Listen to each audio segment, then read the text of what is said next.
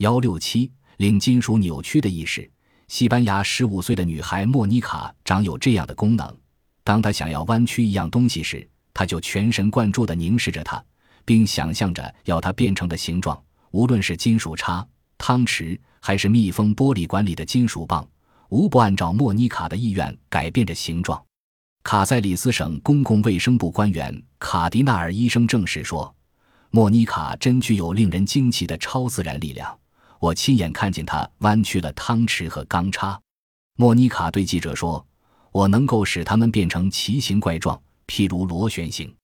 我喜欢弯曲铅和铁的物体，因为我发现它们容易弯曲。对我来说，锡是最难弯的。”以色列人尤里盖勒也是一位具有这种特异功能的人，他的特异功能已在许多国家引起了极大的轰动。一九七三年十一月。尤里来到英国广播公司，在电视摄像机镜头前进行表演。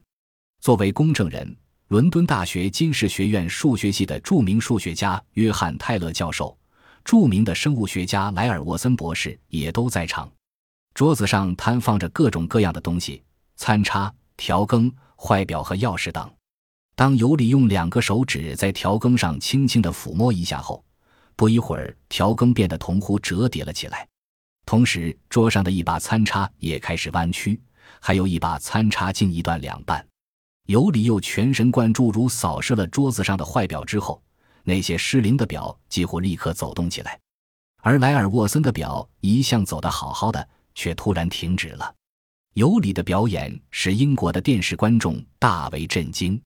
在尤里盖勒离开伦敦前夕，英国《人民星期报》的代表请尤里与他们合作。